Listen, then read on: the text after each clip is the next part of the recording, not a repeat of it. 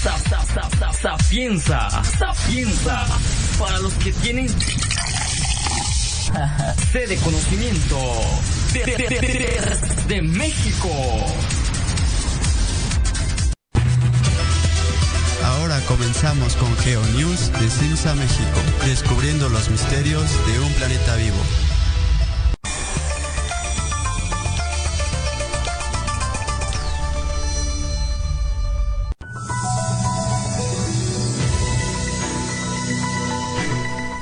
¿Qué tal amigos de Sapienza Radio? Les habla Carlos del Ángel en otro programa interesante de GeoNews. Estamos transmitiendo para Sapienza Radio y también para el canal de Simsa México en YouTube. Así es que muchas gracias a todos los que nos están viendo a través de YouTube. Eh, vamos a tener pues un programa muy interesante el día de hoy. Los que ya vieron el título por ahí, vamos a estar hablando de pues asteroides y pues todos estos impactos que ha sufrido la Tierra y qué, podríamos tener precisamente en el futuro en cuanto a los impactos importantes de asteroides eh, para nuestro planeta.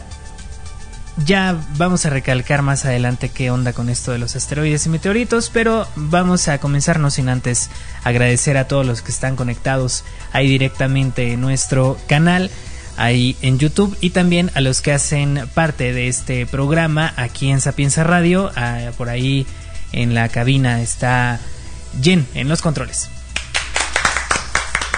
También eh, me acompaña aquí Fer como cada día jueves. Ah, bienvenido Fer. Muchas gracias Carlos, bienvenidos también a todas las personas que nos escuchan a través de todas las plataformas uh, en YouTube, enviando sus comentarios sobre ya hablamos un poquito del tema que va a ser y también a los que nos están escuchando a través de los distintos eh, canales como Spotify, Google, Apple. Este, los invitamos a que nos sigan apoyando, a que sigan compartiendo este, este programa de GeoNews eh, para que siga más adelante con nuevos temas más interesantes. Y vamos a ver qué ha acontecido en, las últimas, en la última semana en el planeta y vamos a tener este también un tema muy interesante, Carlos. Claro, claro que sí, pues vamos a estar eh, platicando con todos ustedes a través del chat también. Así es que, pues muchas gracias, muchas gracias a los que están ahí conectados. Vamos a nuestro primer corte y nosotros continuamos aquí en eh, GeoNews de Simsa México.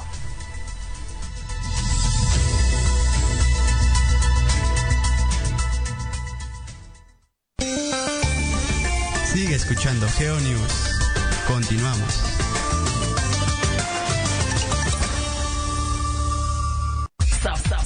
Sapienza, sapienza, para los que tienen sede conocimiento de México.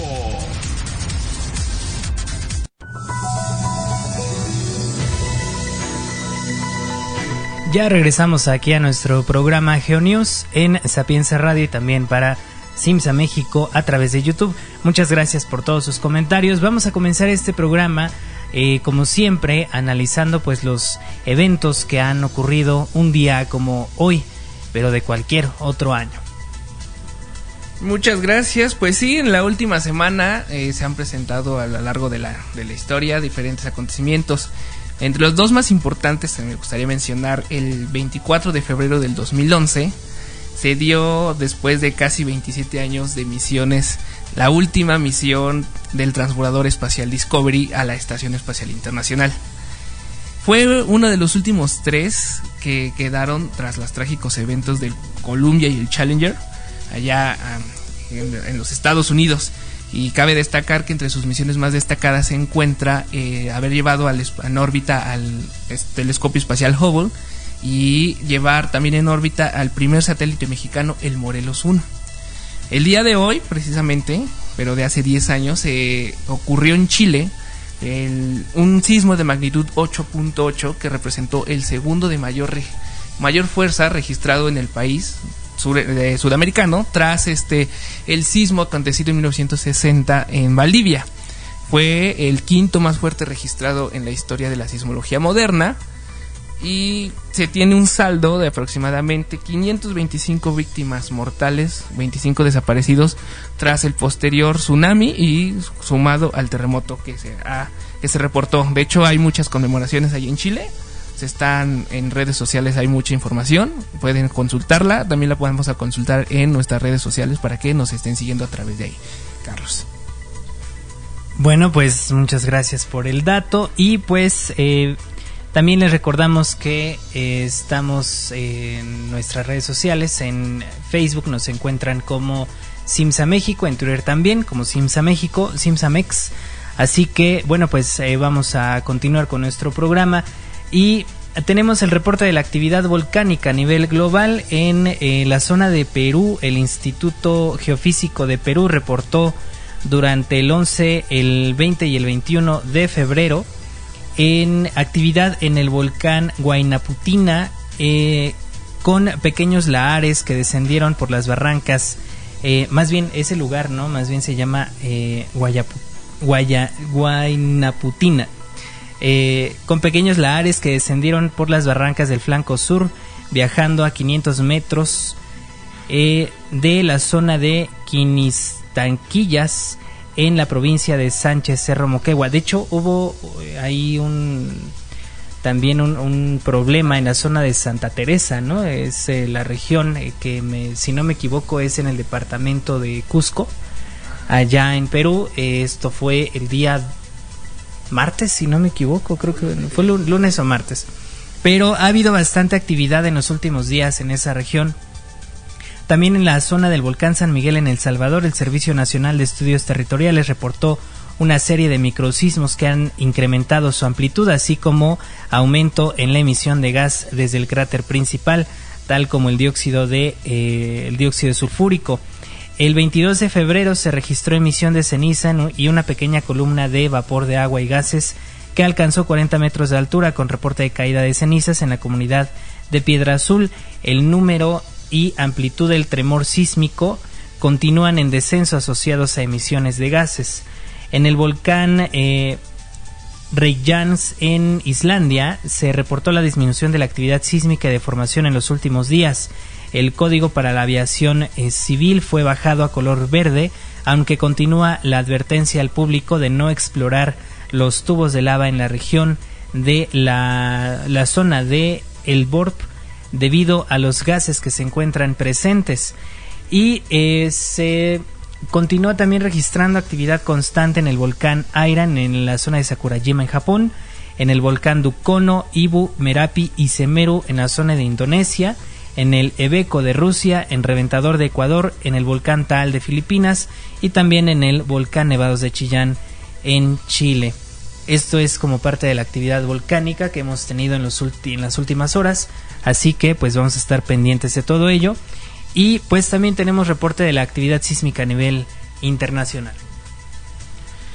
Sí, efectivamente, Carlos. En las últimas semanas se han producido un total de 5 sismos con una magnitud igual o mayor a 5,5, de los cuales destaca uno ocurrido el 23 de febrero en la zona de 25 kilómetros al sureste de Sarai, en Indonesia.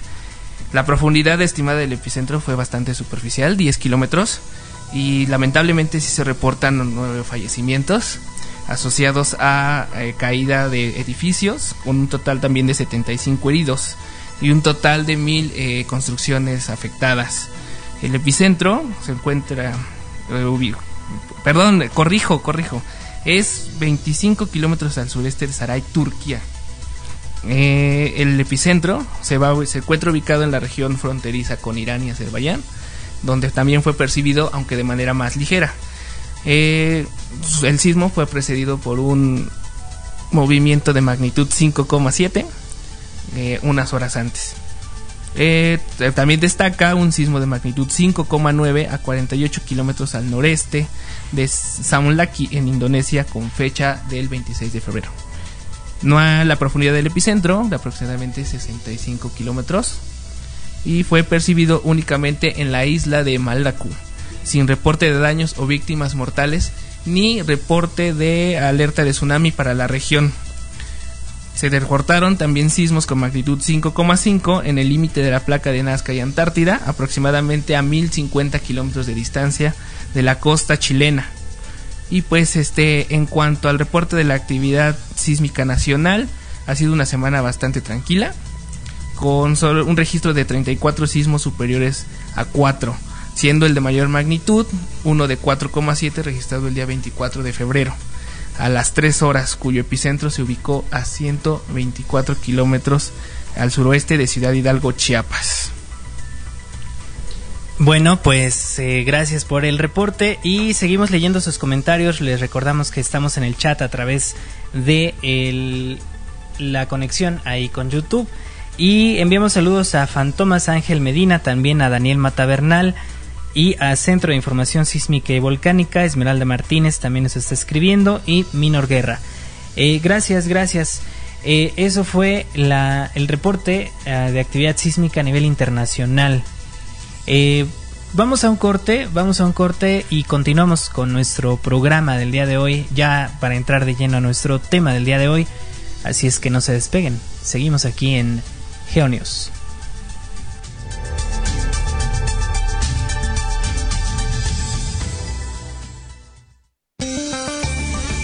Sigue escuchando Geonews. Continuamos.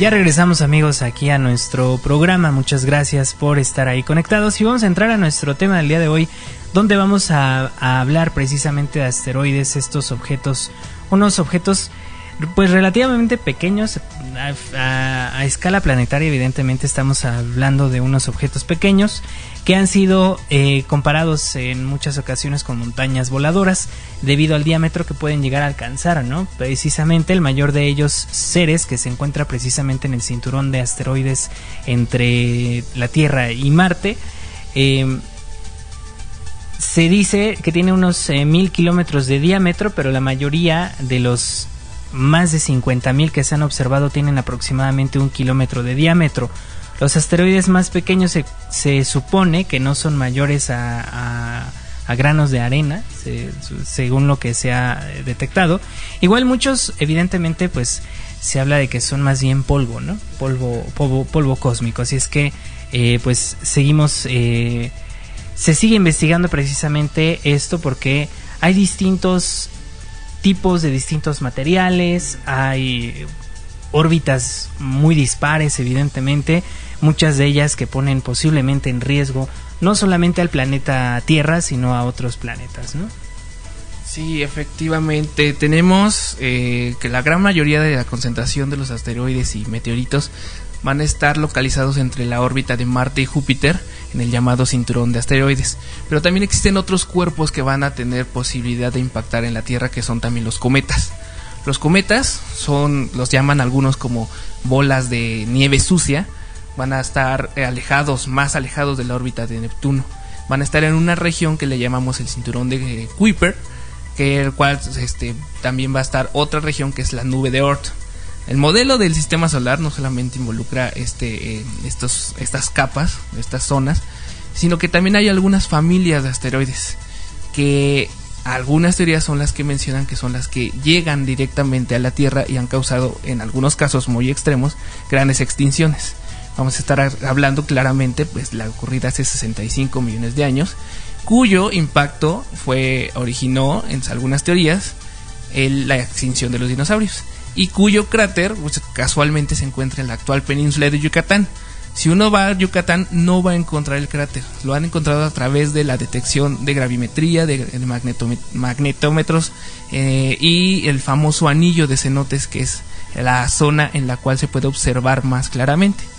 Pero en el mundo hay infinidad de cráteres de impactos, se han encontrado aproximadamente 100 pero debido a la historia activa de geológica de la Tierra, pues obviamente han desaparecido la gran mayoría. Y para eso pues podemos observar a la Luna, que es nuestro cuerpo celeste más cercano, que está tapizada de cráteres. Por eso suponemos que también la Tierra en algún momento tuvo un impactos masivos a principios de su época, de, a principios de su vida, que es conocida como el impacto, eh, los impactos tardíos de meteoritos.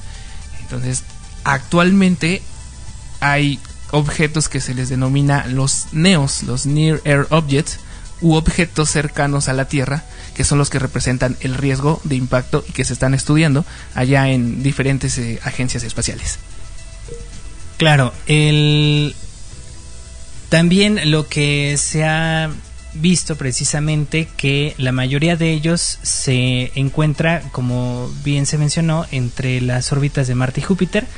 Mencioné la Tierra y Marte, pero no, más bien es eh, Marte y Júpiter, eh, con periodos de órbita entre 3 y 6 años, algunos de ellos o la gran mayoría, y algunos tienen eh, órbitas pues excéntricas. Debido a que muchos asteroides tienen formas irregulares, también los geólogos planetarios pues especularon primero con la posibilidad de que fueran fragmentos de un, de un, planeta, ¿no? Que destruyó Marte eh, y Júpiter. Sin embargo, se calcula que la masa total de los asteroides es solo una milésima parte de la Tierra, que a su vez eh, no es un planeta grande, por lo tanto eh, habría que hacernos la pregunta, ¿no? Precisamente qué ocurrió con el resto del planeta original. Y por ejemplo, en esta, en este supuesto es donde nace esta teoría del surgimiento de la Luna, ¿no? Con el impacto de un eh, planetoide o si se lo podría considerar planeta. Era un planetoide, ¿no? Que se llamaba Tea. Tea eh, impacta con la Tierra y todos los fragmentos que salen desprendidos precisamente de esta explosión eh, comienzan a circular alrededor de la Tierra eh, por la fuerza de gravedad y pues con el paso de los millones de años pues se compacta y forma la actual luna, ¿no? Según la, la teoría, ¿no? Sí, esto es parte de, de las épocas tempranas de la Tierra en la cual se estaban desarrollando no solamente los planetas interiores y los exteriores, muchos de la, la gran gravedad de los planetas exteriores hizo que gran, grandes cantidades de meteoritos fueran directamente lanzados hacia el Sol y en su viaje pues se estrellaran con todos los planetas como Marte, eh, Venus, Mercurio, todos ellos pues tienen eh, evidencias muy tangibles como son cráteres. Entonces, en el caso de la Tierra, pues como le mencionaba, tenemos eh, actividad geológica muy activa que ha hecho que se desaparezcan. Sin embargo, últimamente se han identificado eh, objetos que han impactado no solamente por la estructura del cráter, sino también por las evidencias que dejan. Cuando un eh, meteorito o un cometa choca con el planeta, va a producir mucho calor y va a generar reacciones en los minerales que se encuentran tanto en la Tierra como en el mismo cometa van a generar unos minerales muy característicos y eso es lo que se ha buscado en, en zonas con cráteres que antes creían que eran cráteres volcánicos. En el caso, por ejemplo, de México, tenemos la zona de Ciudad Cerdán, cercanos a las faldas del, del, perdón, del Pico de Orizaba, en la cual hay aproximadamente eh, entre 5 y 15 cráteres, no recuerdo el número, pero hubo una teoría allá en los 80 que decía que eran impactos de meteorito. Pero no, o sea, se, se nos encontraron lo que le llamamos el cuarzo chocado. El cuarzo eh, necesitamos mucha energía a, a, una velocidad instantánea para que se le llegue a fracturar. Cuando se encuentra cuarzo chocado, tenemos evidencia muy convincente de que vamos a tener un impacto meteorito en esa zona. Más bien, más bien de que hubo un impacto, ¿no? Exacto. Sí, de que hubo un impacto de meteorito, meteorito en esa zona. Ahora habría que hablar precisamente de las diferencias, porque hay muchas personas que se nos confunden precisamente entre asteroide, meteorito, bólido, meteoro, este, y cuáles otras palabras por ahí hay. Tenemos el asteroide, pues van a representar estos grandes cuerpos de más allá de un kilómetro de diámetro los meteoritos son aquellos que logran entrar a la, atmósfera y logran llegar al, suelo. O sea que sí hay un impacto, pero son eh, objetos menores. Los bólidos ya son estos eh, eventos luminosos que se presentan. Eh, por ejemplo, el que tuvimos apenas la semana pasada en la Ciudad de México. Que entró un bólido, se iluminó la zona y no llega al suelo. No hay evidencia material del, del meteorito que entró. Ah, bueno, los cometas pues son diferentes, van a diferenciarse por su órbita, su composición y también por el periodo de, en el que se acercan a la Tierra, ya que muchas veces los cometas solamente pueden, se llegan a acercar una sola vez y se alejan totalmente. Entonces, hay muchas diferencias, son muchas clasificaciones, pero básicamente estamos hablando de pequeños cuerpos menores a mil kilómetros de diámetro y eh, son los que hay probabilidad de impacto y en la Tierra dependiendo de ciertas características en su órbita y en su composición. Claro, entonces lo que tuvimos la semana pasada en la Ciudad de México fue un bólido.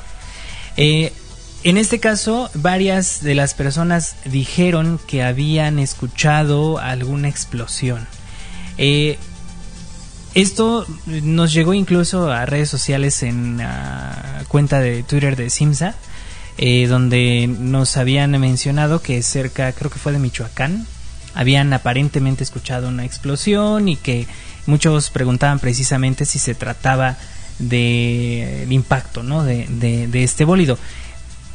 Pero lo que sí vimos justamente en el video que se compartió en redes sociales es que eh, hubo una explosión, hubo una explosión en la atmósfera eh, por encima evidentemente del territorio nacional y que eh, esta explosión prácticamente se produce cuando el bólido hace fricción con la atmósfera de la Tierra eh, por la gran velocidad que, trae, etcétera, etcétera.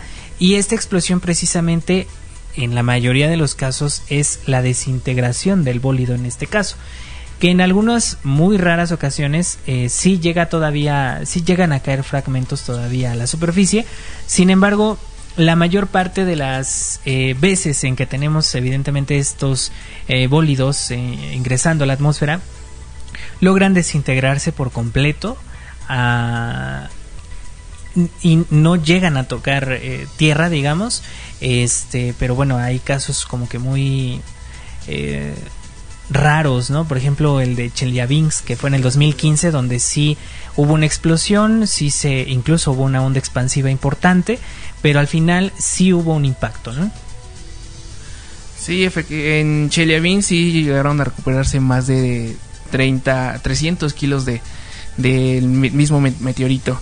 Este, bueno, esto lo vamos a estar hablando un poquito más a fondo ahora que vayamos a corte en Sapienza Radio. Los estamos eh, invitamos a que nos envíen su, sus comentarios y todas sus dudas a través de chat también de YouTube, a los que nos están acompañando por ahí.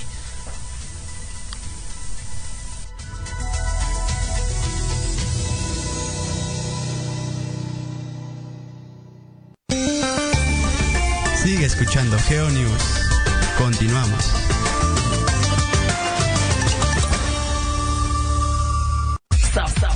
Sapienza, sapienza, para los que tienen sede conocimiento de México.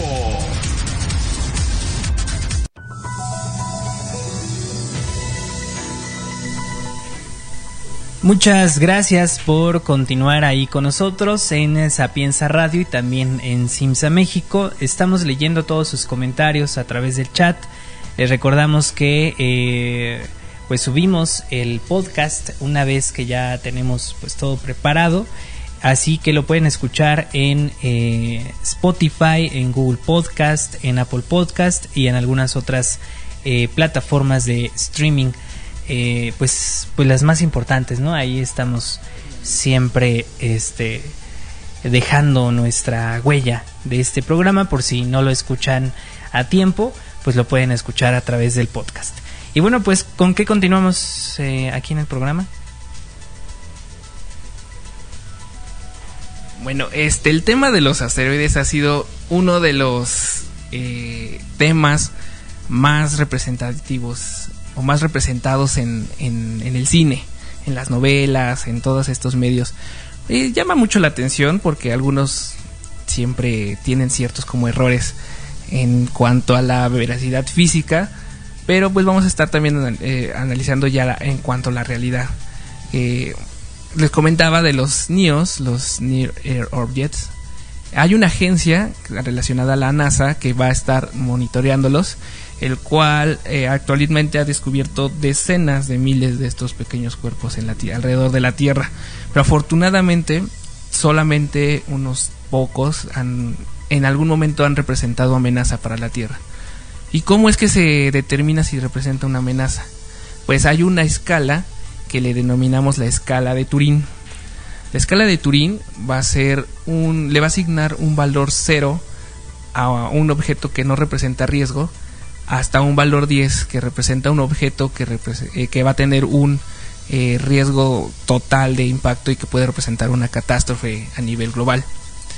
La escala de Turín fue desarrollada por este grupo y afortunadamente para la Tierra, hasta el día de hoy solamente se han identificado tres objetos. El más el que más ha alcanzado este, esta clasificación es el objeto que ah, lleva por nombre Apophis, que tiene una distancia, un diámetro de 325 metros. Para los que viven aquí en, en la ciudad de, bueno, de aquí de México, el edificio más alto es la Torre Coy en Monterrey.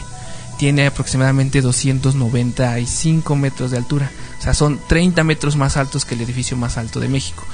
Eh, este, cuando fue descubierto, alcanzó un nivel 2 en la escala de Turín, que quiere decir, y cito textualmente, colisión muy improbable, merece la atención de los astrónomos, pero no es necesario un monitoreo de, por parte de la población, ya que el riesgo es poco probable.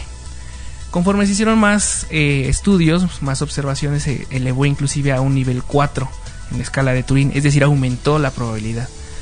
Eh, afortunadamente no se bajó, pero hay una probabilidad de que él hay una probabilidad de que en el, el 13 de abril del 2036, un viernes 13 casualmente, pueda hacer impacto si es que en el 2026 pasa por una lo que llamamos una ventana gravitacional.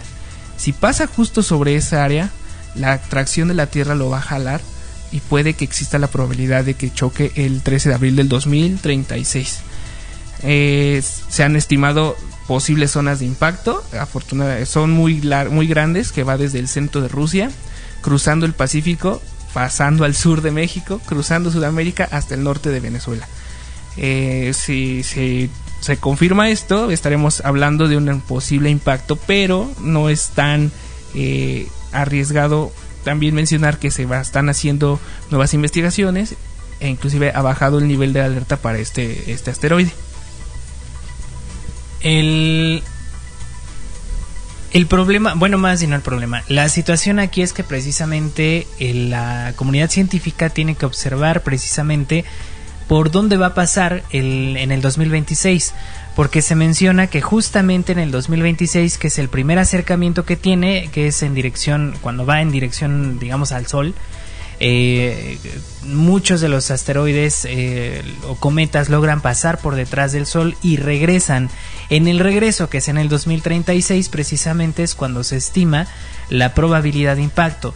Pero será justamente en el 2026, en el primer acercamiento de este asteroide Apophis, cuando justamente los científicos van a tener la oportunidad de recalcular eh, la órbita exacta que va a tener al regreso y entonces sí, yo creo que ya para el 2026 ya sabremos si en el 10 años después, 2036, precisamente va a impactar o no va a impactar. Por eso se le llama la ventana gravitacional porque justamente lo que decían o dicen algunos de los científicos tomando como referencia algo metafórico es que el asteroide tendría que pasar por el ojo de una cerradura. Más, más o menos así lo, lo hablan. Tiene que pasar por el ojo de una cerradura exactamente en ese punto.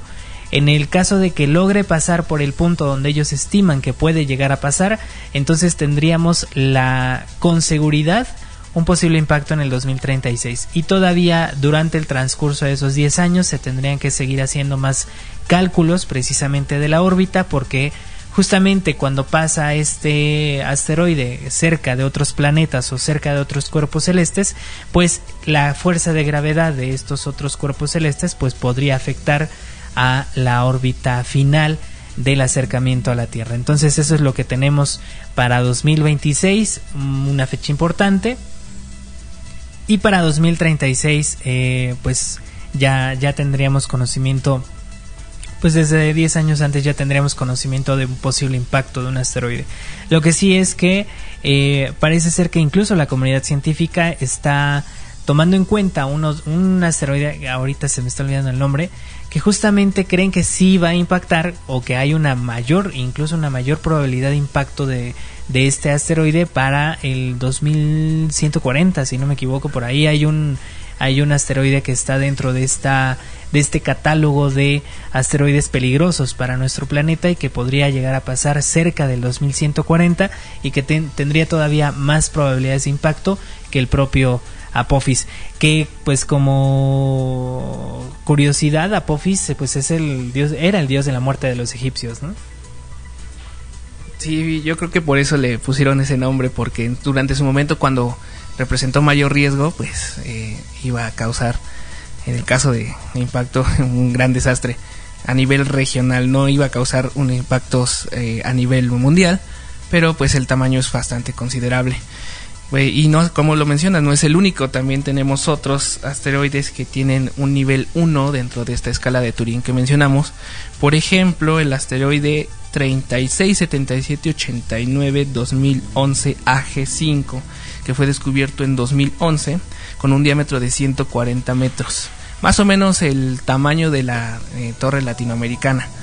Eh, se ha calculado que para entre el año 2040 y 2047 existan cinco posibles momentos de impacto en, la Tierra. y con ello se espera que el próximo 3 de febrero del 2023, cuando sea uno de sus máximos acercamientos a solo 0.01 unidades astronómicas, es decir, unas tres veces, cinco veces la distancia de la Tierra a la Luna, eh, se pueda estimar con mayor precisión la órbita de este asteroide para ver si es que representa algún riesgo para eh, en, ese es el periodo de tiempo del 2040 al 2047. Eh, si en el caso de ser y eh, de, igual forma tenemos otro asteroide el 2007 BK 184 descubierto en 2007 igual tiene un diámetro aproximado de 180 metros Aquí se ha calculado la probabilidad en 0.032 de impactar contra la Tierra en el mes de junio del año 2048. Perfecto. Eh, por aquí nos estaban preguntando a través de eh, nuestro chat que eh, habían visto la posibilidad de que para el 2021 tuviéramos la oportunidad de ver una supernova a simple vista. La el caso del que nos está hablando Daniel Matavernal se trata de Betelgeuse, que es esta es, una estrella eh, que está en la constelación de Orión, la estrella más brillante de la constelación de Orión, que en las últimas semanas se había detectado, de hecho creo que ya tiene un mes o más, eh, se había detectado que estaba perdiendo brillo y es que precisamente esta estrella eh, aparentemente estaba perdiendo brillo porque pues está en ese periodo de, que está perdiendo su combustible, está perdiendo su energía. En este caso, pues, evidentemente, Betelgeuse, eh, lo que podría suceder es que en algún momento sí podría llegar a estallar y convertirse en una supernova y podría brillar tanto que podríamos verlo a simple vista e igualar la, mm, el nivel de brillo que nos da la luna, por ejemplo. Así que, pues sí, es real, solo que pues todavía no ha ocurrido esa explosión, está en, en proceso, digamos, pero pues no sabemos exactamente cuándo va a ocurrir. Es una estrella que se encuentra a más de 600 años luz, así que si explotó, explotó hace 600 años y todavía no nos damos cuenta. Vamos a nuestro corte y continuamos con nuestro programa aquí en Geonios.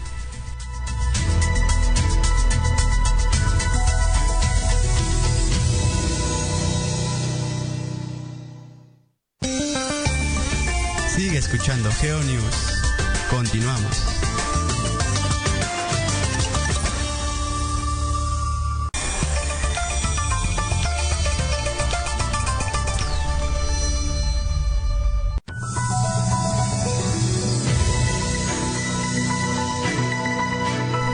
Ya regresamos aquí a nuestro programa GeoNews. Muchas gracias a los que están conectados a través de Sapienza Radio y a través también de nuestro canal de YouTube. Y bueno, pues vamos ya a terminar nuestro programa casi. Eh, tenemos unas notas todavía que tenemos pendientes del segmento inicial, así es que pues dejo el micrófono aquí a Fer. Gracias y pues una de las notas que más llamó la atención durante esta semana fue que la NASA confirmó que Marte está vivo, sísmicamente activo. Y es muy curioso porque todos creían que Marte no tenía geología activa, pero parece que, que la sonda, la sonda InSight que aterrizó el año pasado con un sismógrafo dentro de sus instrumentos ha detectado más de 140 sismos con magnitudes entre 3 y 4. ah, no están asociados a sismos como la Tierra de tectónica de placas, sino más bien están asociados a estos sismos que les llamamos intraplacas, donde hay una gran deformación. Se ha asociado que estos sismos van a estar eh, relacionados con cuerpos de magma en profundidad, por lo que muy probablemente tengamos vulcanismo eh, interno. De hecho, las zonas donde se han localizado eh, hubo reporte de vulcanismo hace aproximadamente 10 millones de años. Entonces Marte sigue vivo, Marte no, nos sigue dando sorpresas con cada misión que enviamos. Y una siguiente nota está relacionado precisamente con el enjambre sísmico de Michoacán. Ya se dio una conferencia de prensa por parte de los investigadores del Instituto de Geofísica, del Instituto de Ingeniería de la UNAM y de la Universidad de Colima, donde en conferencia de prensa, prensa dieron a conocer que este mm, enjambre sísmico sí está relacionado a magma, pero no es hay evidencias directas que hablen de un surgimiento de un volcán, ya que no hay cambios en los gases, eh, principalmente en el dióxido de carbono, en el, ácido, dióxido sulfúrico y eh, también el, uso de magnetómetros y de, formación en el suelo llegó a la, conclusión que mm, hay traslape o hay traslado de, de, magma a través de fallas de tipo horizontal a muy alta profundidad, aproximadamente 40 kilómetros, por lo cual no hay eh, no hay evidencia de un, nuevo volcán en Michoacán. Eh, obviamente se van a continuar con los monitoreos, pero todo parece indicar que el enjambre sísmico está disminuyendo en número y en, en magnitud los eh, eventos. Sí, ya en los, en los últimos días ya hemos tenido unos menores registros precisamente de la actividad sísmica ahí en la zona de Uruapan. Eh, se concentraba mucho entre Uruapan y Nuevo San Juan Parangaricutiro.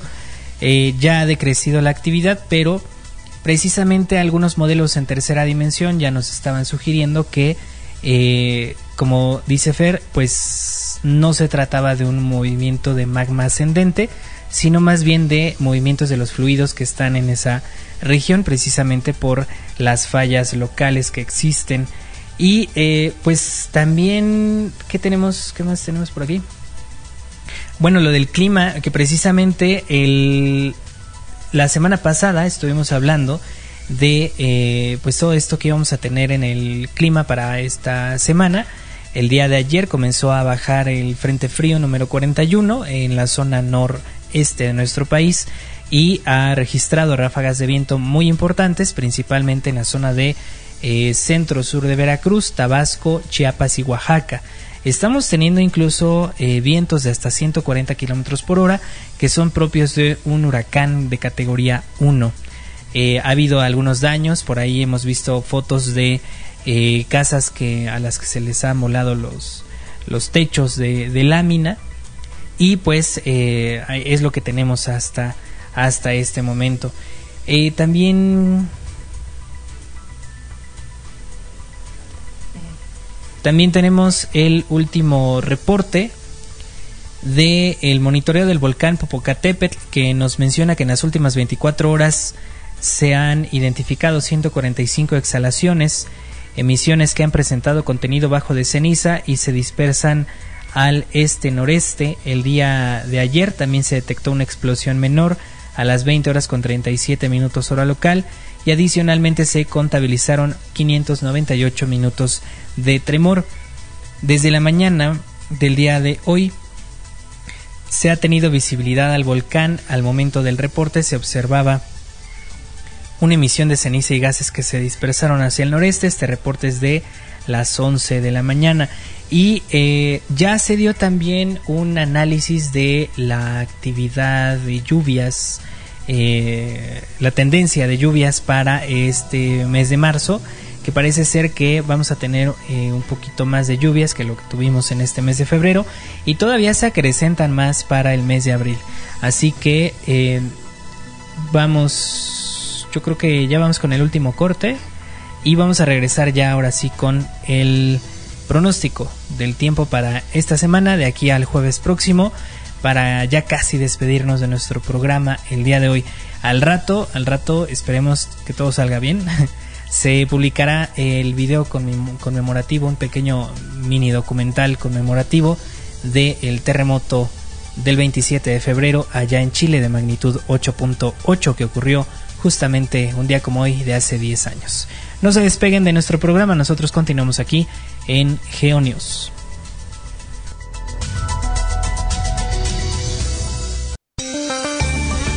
Sigue escuchando GeoNews. Continuamos.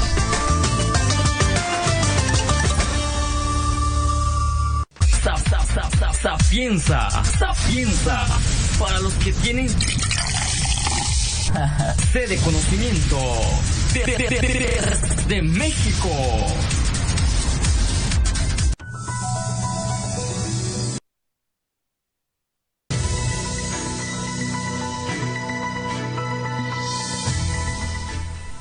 Ya regresamos aquí en nuestro programa eh, GeoNews y justamente estábamos platicando con la gente que nos ve a través de YouTube, que no escucha los cortes. Eh, nos está llegando más información sobre lo que ha sucedido en Turquía y nos mencionan que el hospital de eh, Rayani, en la, en la localidad fronteriza con Siria ubicada en la provincia turca de Atay, hay una gran actividad de ambulancias, se ha hecho un llamado público a la realización de donaciones de sangre. El hospital em, está solicitando entonces sangre, no sabemos todavía qué pasó, pero muy probablemente ha sido algún ataque entre fuerzas turcas y fuerzas de Siria. Eh, muchas gracias a todos los que nos están escribiendo y bueno pues Justamente esta semana vamos a, volviendo al tema del pronóstico del tiempo, vamos a tener una semana donde pues este frente frío realmente ya nos va a durar nada más hasta el día sábado. Domingo, lunes, martes y miércoles hay calor nuevamente, así es que pendientes de eso. Y eh, para el día jueves se espera el, el ingreso de un nuevo frente frío en la zona norte de nuestro país sería el Frente Frío número 42. El ejército, volviendo otra vez al tema de Turquía, el ejército nacional sirio dice que 32 soldados turcos han muerto en un ataque aéreo en la frontera entre Siria y Turquía. No se ha dicho en este momento si el ataque ha sido por parte de Siria o Turquía, pero está metido Estados Unidos también por ahí. Así que, bueno, pues eh, vamos a estar muy pendientes Estén muy pendientes amigos porque estamos preparando el primer test en México sobre el coronavirus de una manera en la que contestando el test pueda dar un resultado. Evidentemente que no va a ser eh, determinante para que para mencionar si una persona o no tenga coronavirus pero sí para que una persona tenga o, no que eh, realizarse una revisión médica de importancia. Entonces eh, vamos a estar eh, teniendo este material en nuestra página web. Eh, reiteramos, es para que la gente conteste el test. Se va a dar una serie de resultados. ya se va a explicar exactamente cómo funciona esto de los resultados y qué tanto riesgo o no, o no riesgo haya de que una persona tenga o no coronavirus y tenga la necesidad de ir al médico precisamente a, a revisarse, ¿no? Ya de manera profesional. Sí, obviamente este el resultado que llega a lanzar este test pues es meramente cualitativo. la confirmación va a ser solamente a través de instituciones médicas certificadas. Solamente es como una guía de cómo, cómo reaccionar a los síntomas que llegaran a presentarse y como una recomendación en el caso de que saliera positivo un caso sospechoso, más bien si fuera un caso sospechoso. Eh, pues estamos viendo que hay diferentes acontecimientos en el mundo. Turquía nos dio una sorpresa. Vamos a ver más adelante qué, qué, sale de, esta noticia. Y pues bueno, ya para concluir sobre nuestro tema principal de los asteroides, pues es importante aclarar que todas la Tierra va a estar siempre en constante evolución. Siempre vamos a tener en cualquier momento el riesgo de un impacto y para eso pues todas las agencias internacionales así como los gobiernos en el caso ya más extremo se estarían preparando para un posible impacto. Ya hemos sido testigos de algunos, tales como el evento de Chelyabinsk hace cinco años y el evento de Tunguska, el cual fue el que detonó todo este estudio de, de los bólidos y los meteoritos en, en el planeta. Es claro, claro que sí. Vamos a estar muy pendientes precisamente porque en la semana, pues, de manera interna, estábamos platicando precisamente porque nos preguntan sobre el coronavirus. Eh, vamos a estar pendientes. En, mencionaba lo que platicábamos el. ¿Cuándo fue el martes?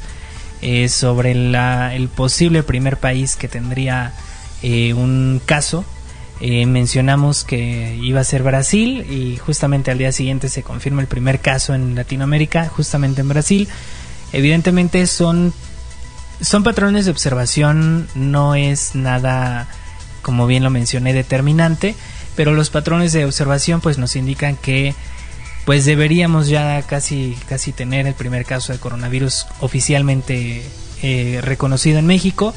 Eh, si no se da en estos días, pues ya es la última semana de febrero, la primera semana de marzo yo creo que ya tendremos algo en nuestro país y es por eso también que eh, estamos teniendo este esfuerzo en construir este test para que ustedes mismos de alguna manera contesten evidentemente de la manera más sincera posible y pues determinar de alguna manera como menciona Fer de manera cualitativa si es posible que haya un caso de riesgo en nuestro país. El test evidentemente va a recopilar información sobre cómo te has sentido últimamente, si has tenido contacto con gente que haya viajado en el extranjero, si has tenido contacto con gente enferma de, aparente gripe. Eh, y bueno, algunas cuestiones de actividades que hayas tenido en los últimos días. Eh, también se les solicitará a través del test un código postal porque solamente los casos de potencial riesgo o de probable eh, riesgo se van a mapear precisamente para determinar exactamente dónde están las personas que nos han mencionado en algún momento que tengan síntomas y que tengan potenciales riesgos de contraer o de allá haber contraído coronavirus.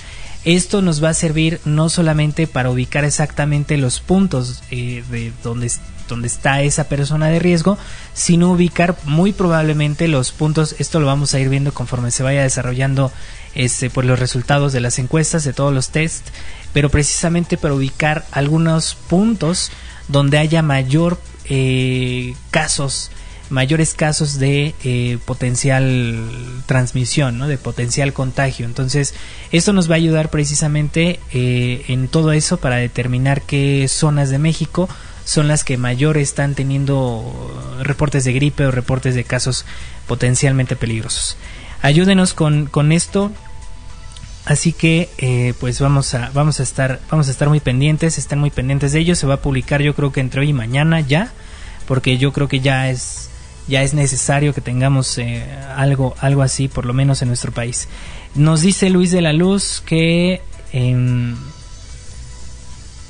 que cuatro civiles, incluidos tres niños, fueron asesinados por fuego de artillería en un área del noreste de Siria, noroeste de Siria, informaron fuentes oficiales el jueves. Los ataques fueron llevados a cabo por las fuerzas del régimen de Bashar al-Assad y grupos terroristas respaldados por Irán en la provincia de Idlib. Según informó la Defensa Civil de Siria, eh, los cascos blancos en este caso, muchos otros resultaron heridos. Parece que eh, fue esta la noticia que nos llegó aquí este pues pues en, el momento varias veces nos ha tocado dar noticias de última hora y pues esta no fue la excepción. Nosotros nos despedimos, no sin antes agradecer a Fer que haya estado con nosotros aquí en el micrófono.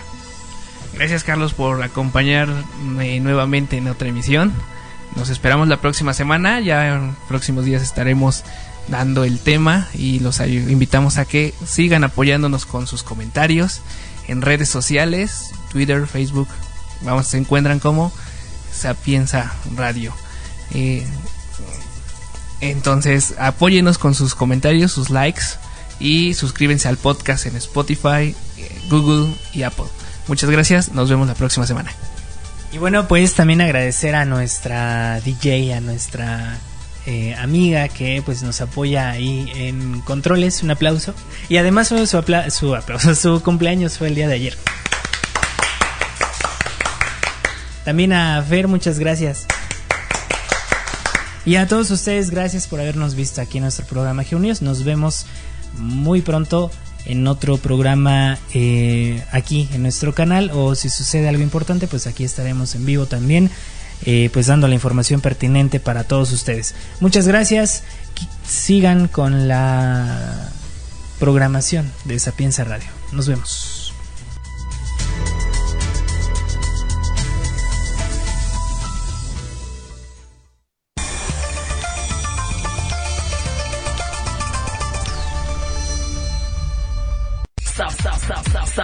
Sapienza, Sapienza, para los que tienen sede conocimiento de, de México.